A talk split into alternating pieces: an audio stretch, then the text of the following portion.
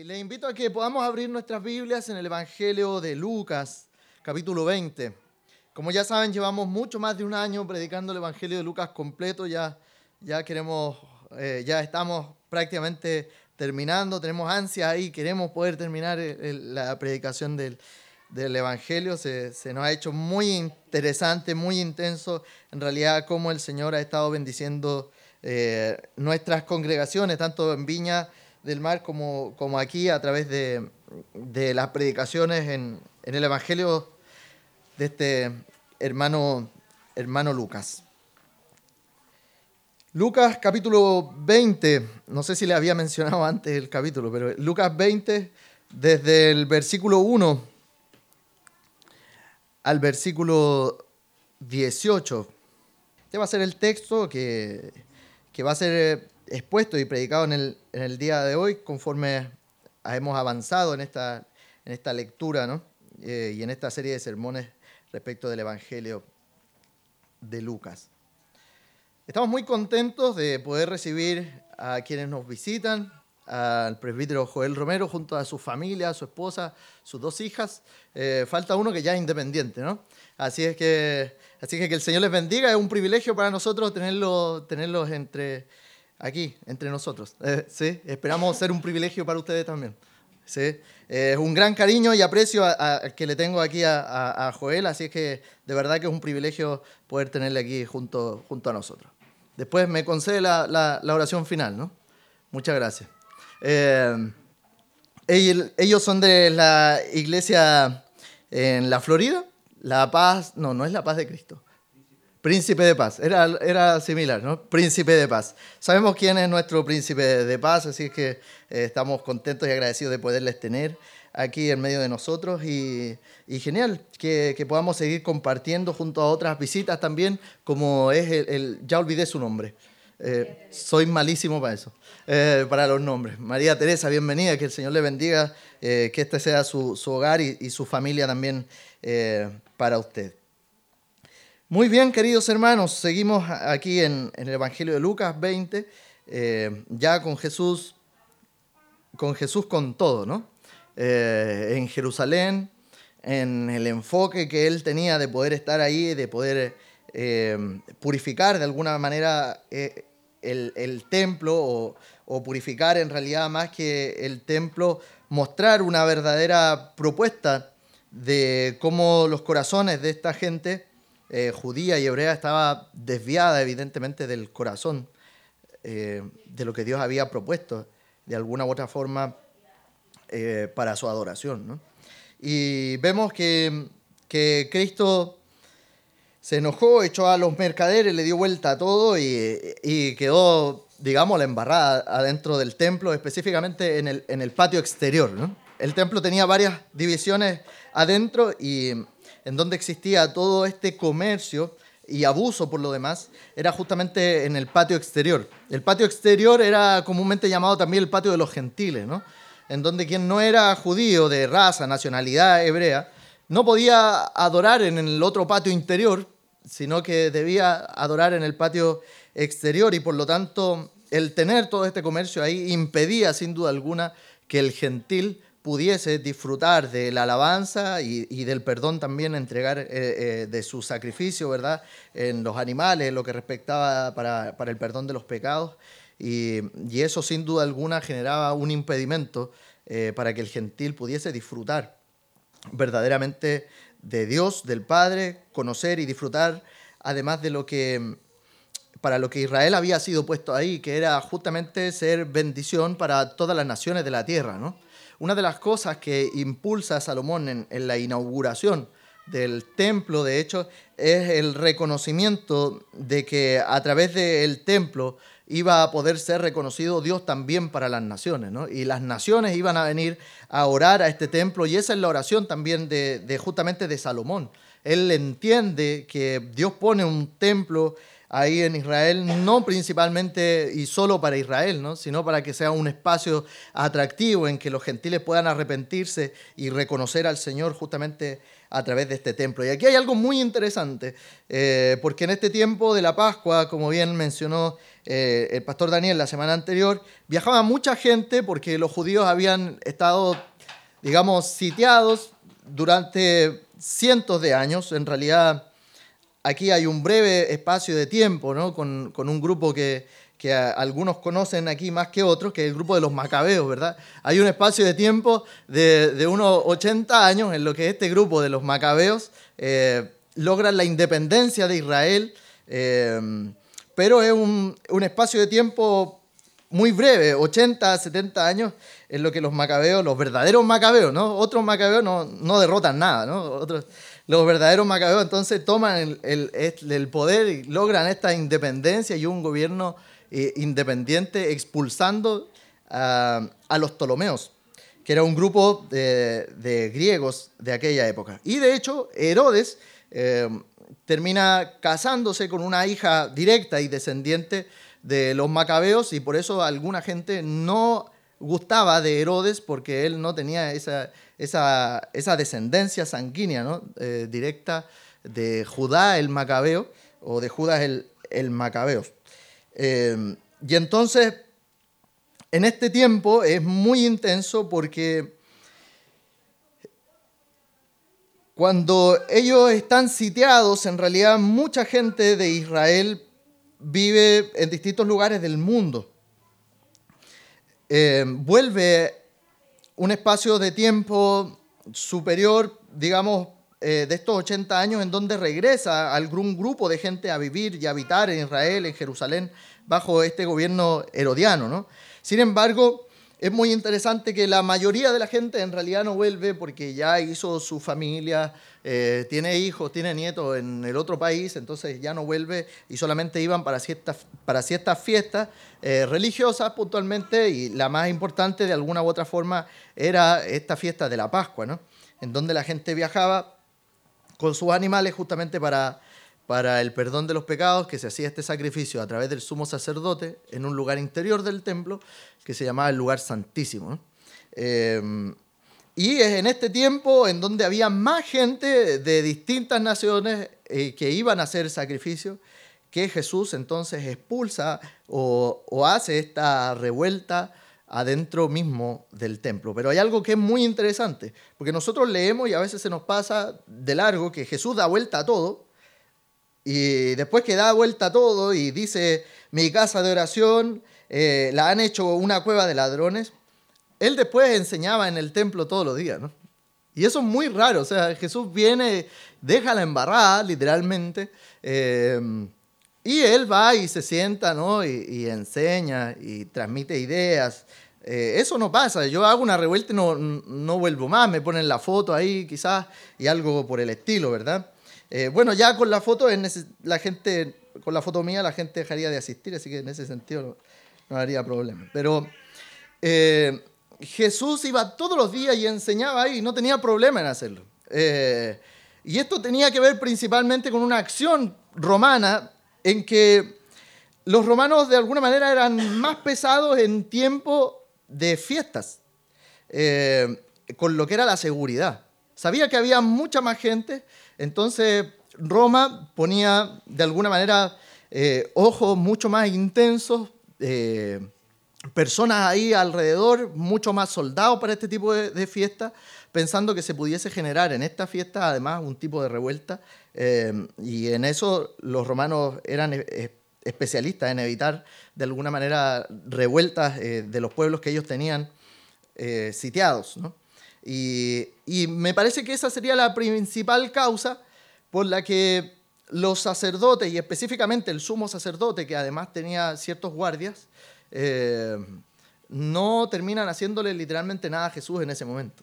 Y permiten que Él enseñe y permiten que de alguna manera en ese desorden y en ese caos que quedó, Jesús pudiese ir tranquilamente durante todos los días, seguir enseñando ahí a los principales sacerdotes, quienes habían sido cómplices de todos los negocios que se hacían adentro de la iglesia. ¿no? De hecho, era tanto así, adentro del templo, era tanto así que había un impuesto para entrar al templo. ¿no? Existía una casa de divisas adentro del templo. Eso es muy interesante. Como sabían que el extranjero venía, traían una moneda de distintos países y todos sabemos que se necesita cambio. Entonces, como era la única casa de cambio que existía, ellos ponían el precio que querían. Y eso era algo terrible.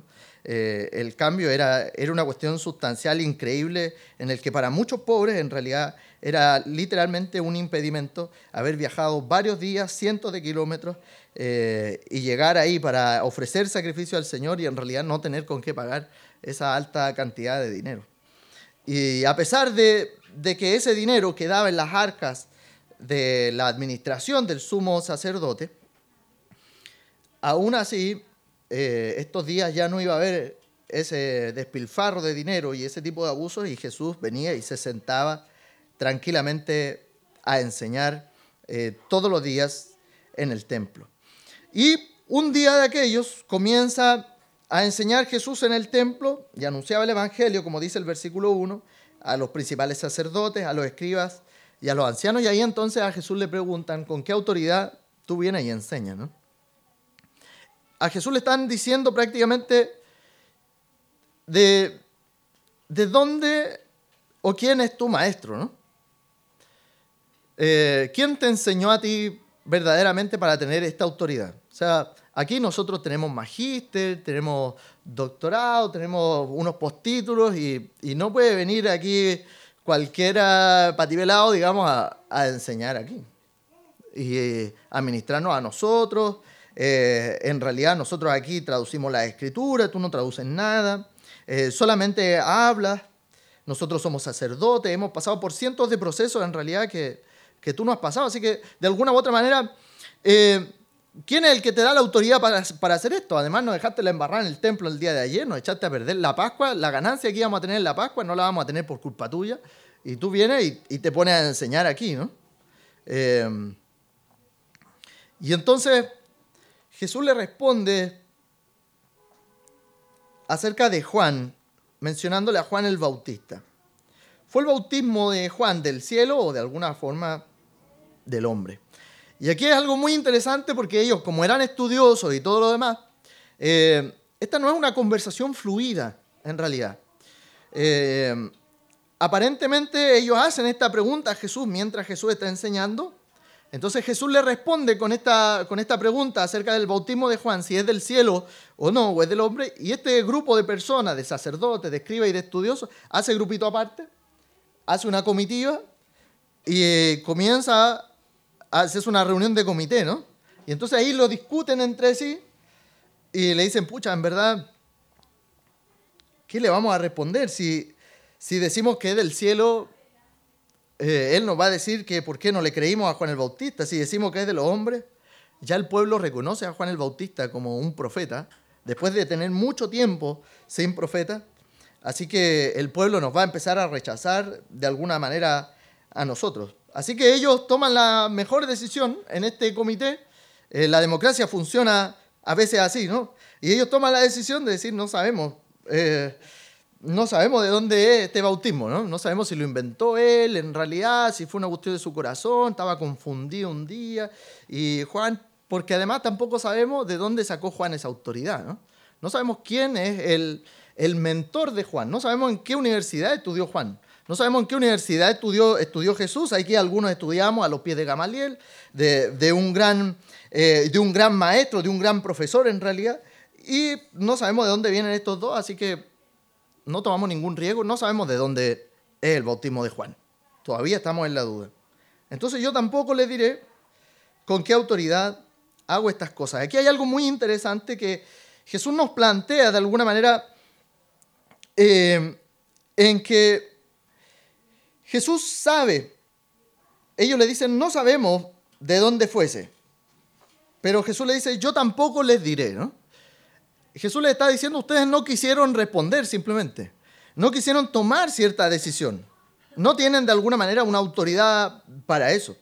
Em, Y estas son personas, vuelvo a insistir, personas religiosas con alta autoridad, en donde ellos eran probablemente los nerds que leían las notas al pie de página, ¿no? De cada cosa que leían y buscaban el libro y lo anotaban en alguna parte para comprárselo. Y estaban hartos de Jesús porque también estuvieron hartos de Juan el Bautista, porque la gente lo amaba, eh, porque Jesús, eh, eh, porque la gente, perdón, lo quería, gustaba de sus enseñanzas y, y para ellos en realidad Jesús es un problema.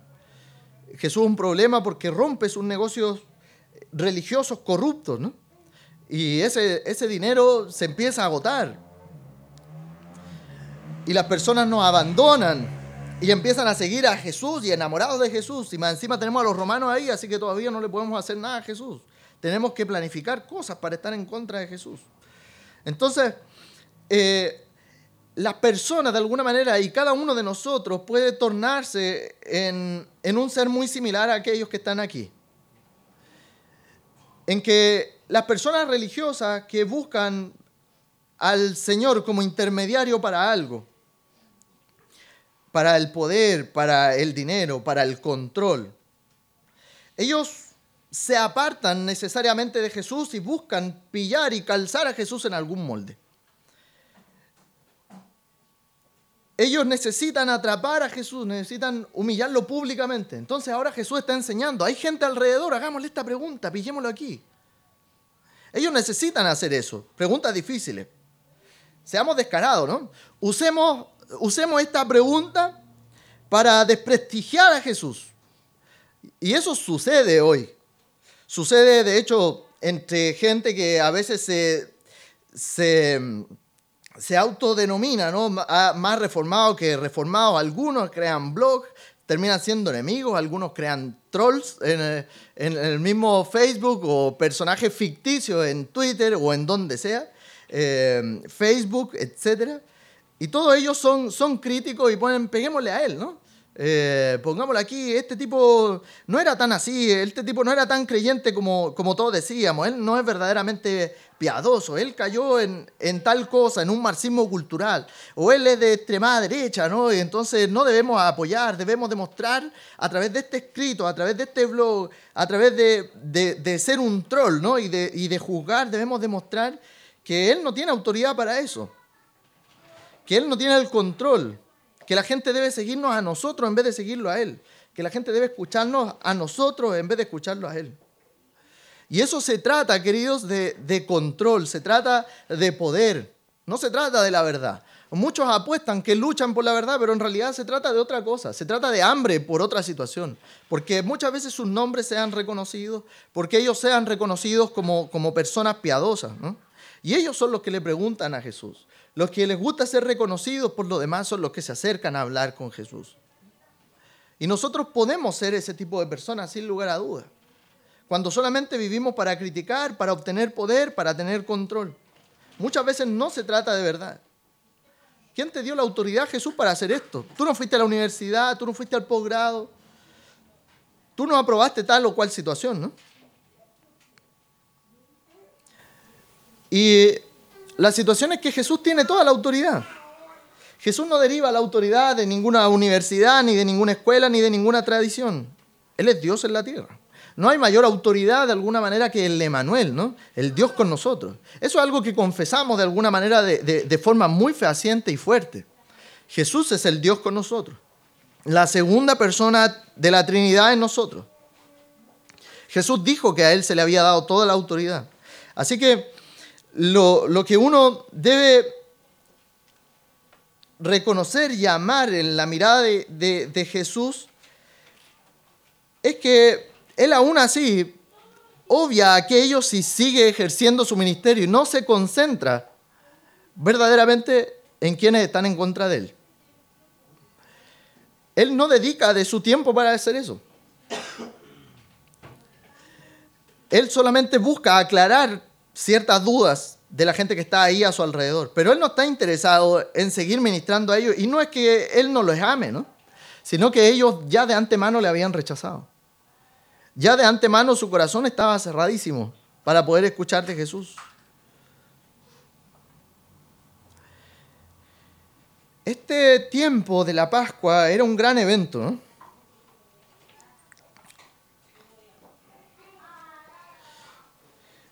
Me pregunto si,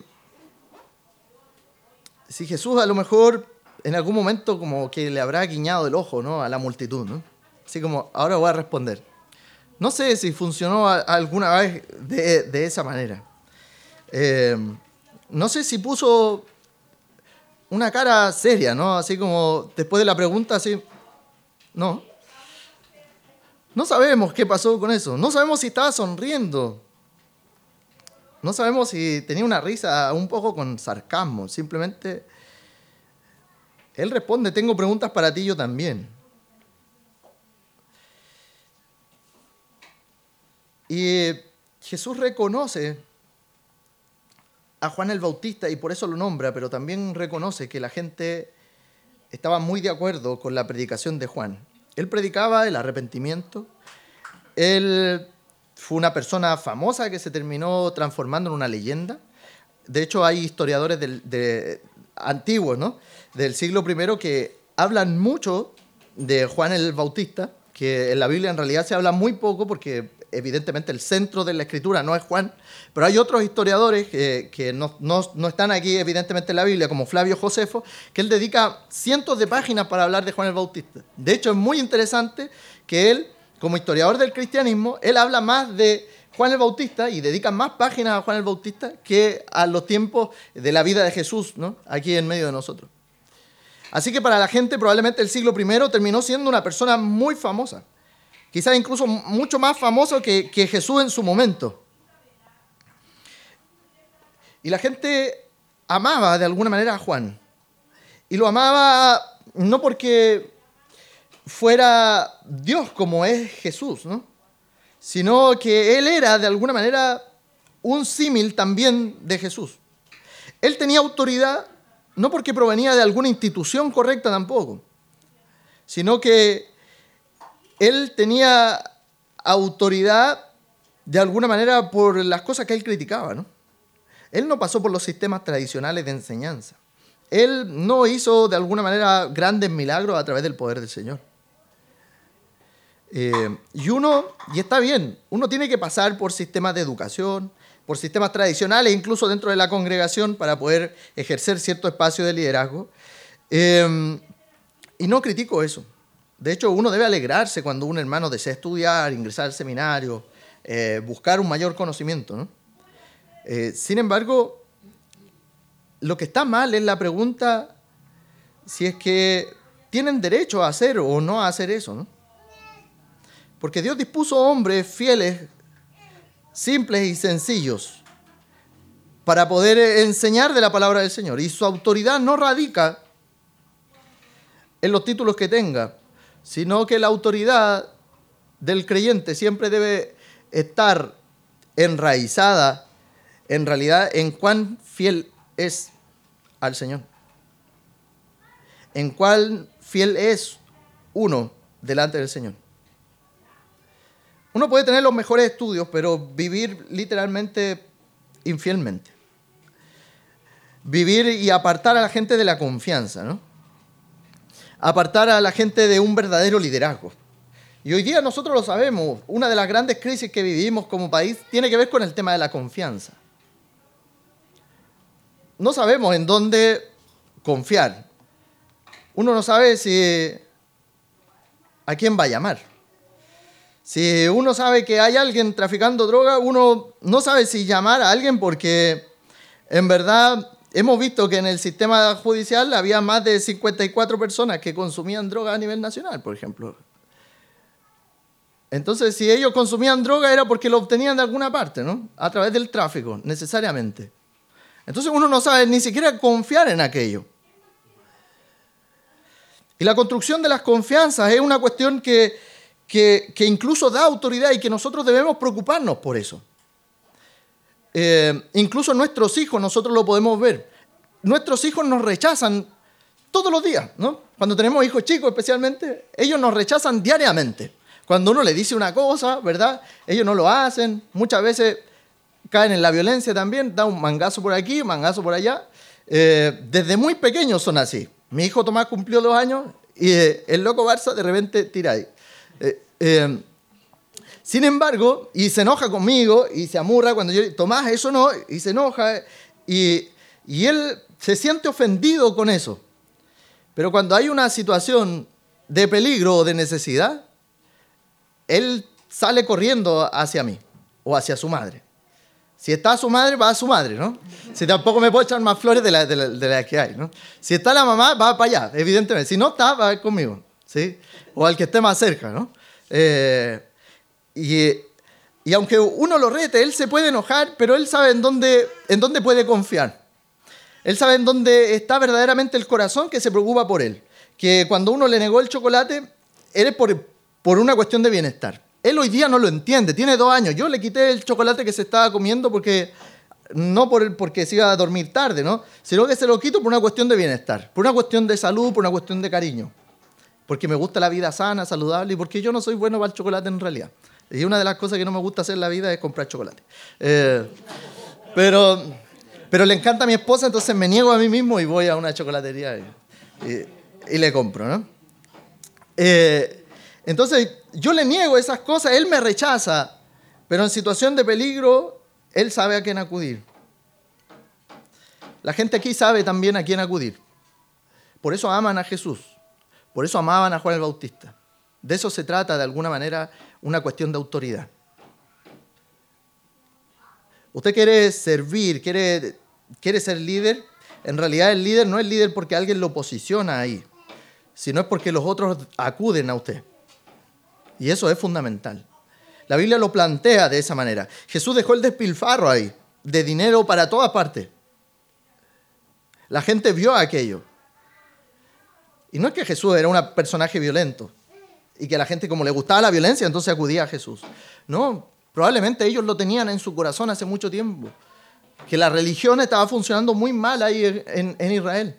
Que Jerusalén debía cambiar, ¿no? Y entonces Jesús hablaba de alguna manera con una con una autoridad poderosa. Además de ser el Hijo de Dios, él hablaba con aquella autoridad en que la gente se sentía atraída por él. Porque aunque fuese pesado muchas veces, aunque Jesús incluso rechazara a personas, la gente sabía que podía acudir a Jesús por esta realidad de la confianza. Así es que esto es muy importante que nosotros lo podamos reconocer. Nosotros, muchas veces hay un, hay un salmo que, dice, ¿a quién tengo en los cielos si no es a ti? Y no, es, no significa eh, este salmo que esté mirando a todos los lugares y que, ah, entonces no hay nadie más a quien ir, entonces yo acudo a ti. No, no tiene que ver con eso, tiene que ver con la comparativa de alguna manera, que no hay nadie más literalmente en quien confiar y en primer lugar entonces acudimos al Señor. Es por eso que es una muy mala frase, por ejemplo, cuando usted dice, solo nos queda ahora orar. Es una pésima frase porque es como que queda en lo último. Es malísima esa frase. Cuando nosotros confiamos verdaderamente en el Señor, entonces sí, tenemos que orar, ¿no? En primer lugar, ¿no? No hacer cosas y cuando se nos acabaron las posibilidades y las opciones, acudir al Señor en oración, en entregar nuestro corazón delante de Él. Eso es justamente no reconocer la autoridad de Jesús y pensar que podemos acudir a otros personajes como los escribas, los fariseos, los sacerdotes, otro personaje así. El saber hacia dónde vamos es una situación muy importante, hacia el reconocer hacia quién nosotros entregamos nuestra confianza, termina siendo muy importante para nuestra vida, para nuestro crecimiento también. Entonces, si ellos respondían que sí, estaban de acuerdo en que el bautismo de Juan venía del cielo, Jesús claramente iba a insistir en por qué no obedecían a Juan. Y Juan reconoció a Cristo como Dios, a Jesús como el Mesías. Él dijo que se apartaran todos ustedes del pecado y entonces confiaran en Jesús. ¿Por qué no obedecen a Jesús? Evidentemente que al religioso no le conviene esa realidad. Le conviene que la gente dependa y siga dependiendo de ellos y no de Jesús. Así es que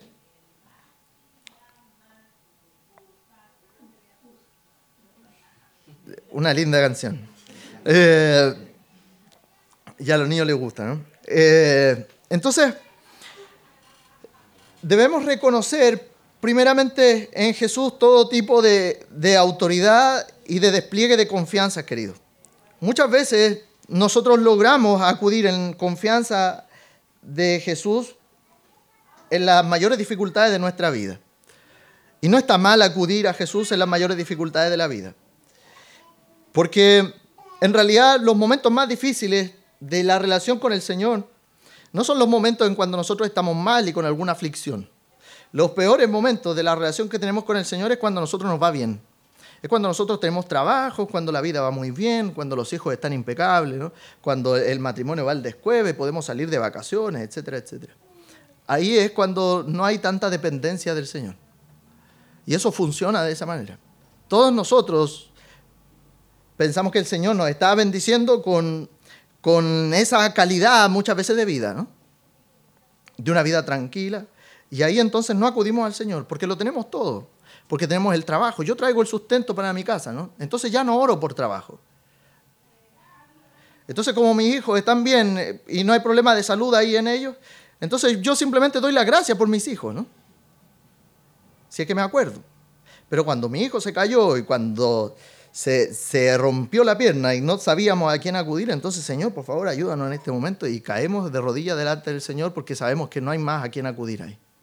Porque perdemos el control. Lo que Jesús hace justamente con nuestra religiosidad es que nosotros perdamos el control. Y debemos sentirnos contentos y alegres porque Jesús hace eso en nosotros. El fariseo y el religioso no se sienten contentos por, por eso. A Jesús le encanta, y yo siempre insisto con esa frase, a Jesús le encanta romper nuestra agenda. Le encanta. Lo disfruta porque Él quiere el control de nuestra vida. De verdad que lo disfruta. Sí. De eso estoy 100% seguro. Hay gozo en Jesús cuando nosotros aprendemos a depender de Él. Y eso es así, queridos. Nuestro gran problema está en, presuponer cómo Dios actúa. Los grandes debates hoy respecto a si Dios existe o no tienen que ver con eso. Mira cómo está el país. No, yo no creo en eso, ¿no? Mira lo que hizo la iglesia aquí. No, yo no creo en Dios, entonces yo no asisto a. Y ese es un gran debate. Una realidad con la confianza. Por la presuposición que nosotros tenemos en nuestro corazón. Nosotros ya estamos predispuestos a algo. Y aquí ellos estaban predispuestos a perseguir sin duda alguna a Jesús. Y esto es lo que pasa con Israel. Esto es lo que pasa con este pueblo. Entonces Jesús viene y le comenzó a decir al pueblo esta parábola. Jesús comienza a decir esta parábola por la pregunta que le hicieron los sacerdotes, los escribas y los ancianos de la ciudad. Entonces un hombre plantó una viña. Y se ausentó por mucho tiempo. Era muy común en los tiempos de Jesús, así hoy día también es común, arrendar espacios de terreno para ciertas plantaciones. En aquel tiempo, generalmente la paga no era con dinero, sino con cosecha de los mismos alimentos que habían ahí en la tierra. Y este hombre entonces tiene en arriendo su viña. Pero cuando fue a cobrar, uno de sus siervos golpearon a estos siervos y no le pagaron nada. Envió a tres siervos, los golpearon y no le pagaron nada. Y envió entonces a su hijo. Este personaje pensó que la autoridad radicaba necesariamente el, en que fuese su hijo o alguien con su mismo apellido. ¿Quién es él? No? Y lo envía entonces, pero le echan fuera de la viña y le matan.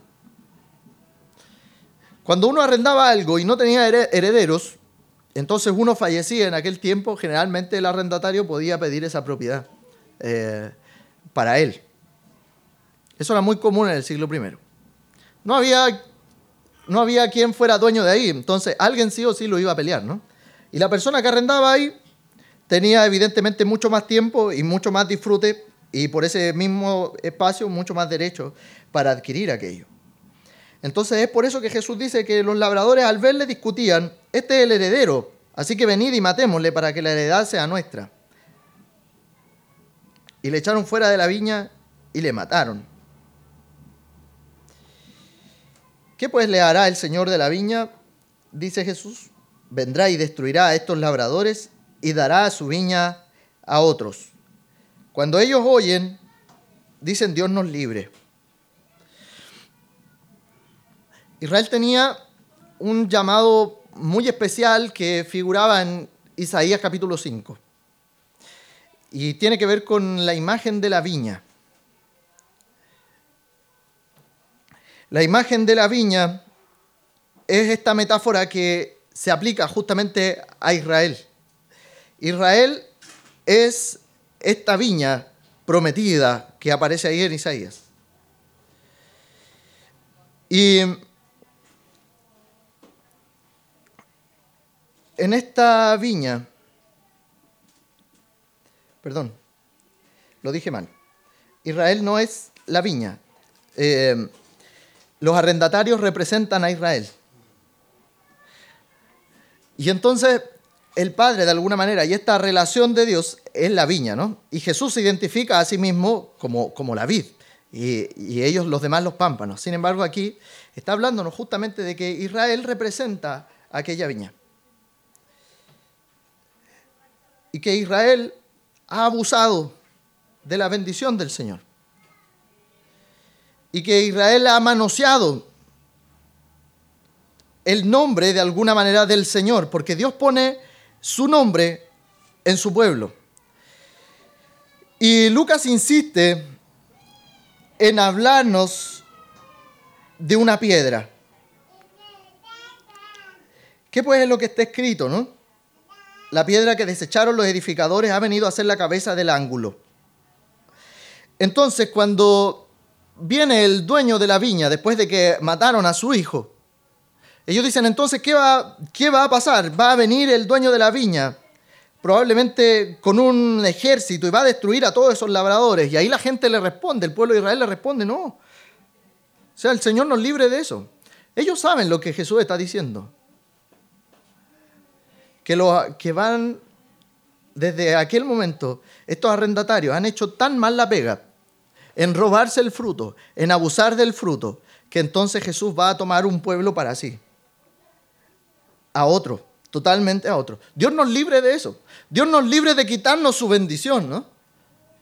Pero si tienen la bendición encima en sus ojos, que no la reconocen, que no son capaces de reconocer aquella confianza, porque ellos desean mantener el control. Israel está enseguecido, con hambre de poder, en que Jesús venga y los posicione y en que ellos terminen gobernando todas las naciones del mundo. Ellos están enseguecidos con aquello. No esperan ser un lugar de servicio para las naciones. No esperan ser una, viña hermosa que pueda alimentar a las naciones, que puedan bendecir a las naciones, entregar el fruto a su arrendador. No esperan eso. Israel no quiere eso. Israel quiere el beneficio simplemente de ser viña, pero no asumir su responsabilidad. Queridos, no podemos ser hijos de Dios, recibir la bendición de Dios y no asumir aquella responsabilidad que se nos ha encomendado. No podemos.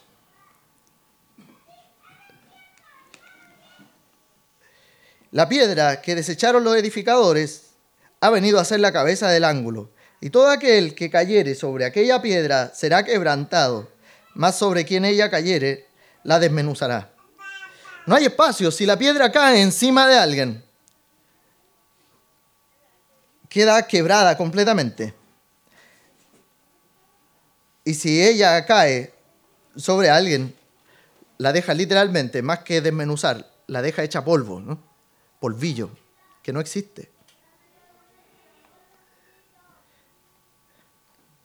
De alguna manera, esta parábola nos está transmitiendo aquella idea de que nosotros no debemos hoy desechar la piedra del ángulo que es Cristo.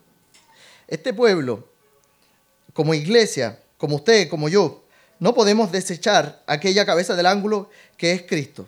Porque si Cristo cae sobre nosotros, seremos quebrantados. Y si nosotros aún así nos lanzamos en contra de Cristo, nosotros seremos hechos polvo. Hoy es tiempo de reconocer verdaderamente que Jesús es la autoridad última y única, no solamente de este mundo, de, nuestra nación, sino de todo cuanto existe, específicamente de nuestro corazón. Porque Jesús cuando trae el reino, en realidad lo que Él trae no es traer una iglesia. Lo que Jesús trae cuando trae el reino es un gobierno distinto a nuestras vidas. El reino de Dios es eso, es un gobierno diferente, en donde usted reconoce que usted es un esclavo delante de Dios. Y cuando usted se reconoce esclavo, entonces Dios le reconoce a usted como hijos. Y entonces usted es un buen labrador.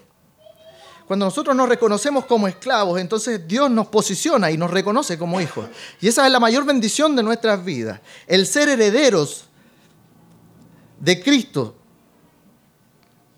El recibir aquella bendición. No solamente debe traernos un disfrute y un deleite así simplón en que nos sentamos sin hacer nada delante de Dios y en abusar de alguna manera de, ser creyentes. Entonces no puedo tener a quien acudir de vez en cuando cuando me va mal. No.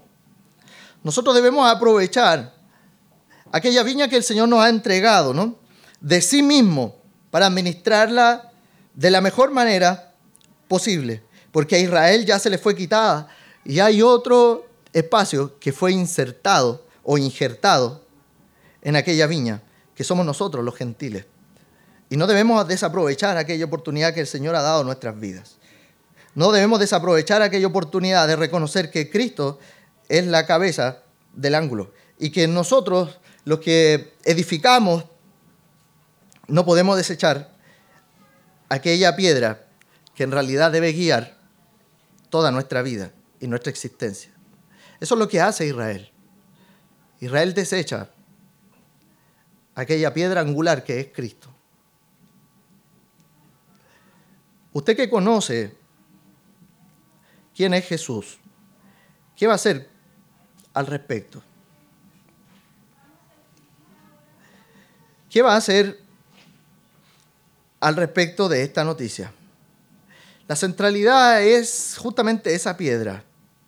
Y oponerse a Jesús nos hace justamente acreedores del rechazo, sin duda alguna, de Dios. Esa piedra rompe a quienes se oponen. Y nada frustra el plan del Señor. Jesús a través de la resurrección viene como un nuevo templo que se levanta y se reconstruye en tres días.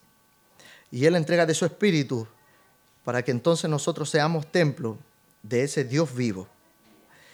Este templo, nosotros, usted y yo, somos sagrados para Dios si funcionamos sin duda bajo la protección del Señor.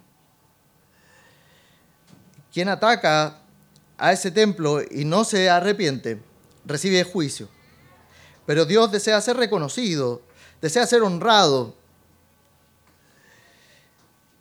Y es por eso que nosotros como templo tenemos la función hoy, ya que Israel desechó la piedra del ángulo y nosotros evidentemente no la vamos a desechar, sino que vamos a aprovechar esta oportunidad de ser el templo que Dios construyó para, en nosotros, en donde su espíritu habita en nosotros, justamente para cumplir aquel plan del templo, que era atraer a otras naciones para que se convierta en casa de oración y que cada uno de nosotros pueda convertirse de alguna u otra manera en un espacio de entrega de Jesús, un espacio de entrega de quién es nuestro Dios, un espacio de predicación y no de ser impedimento para que otro conozca de Cristo, así como lo hicieron en el templo del siglo I, el mundo judío.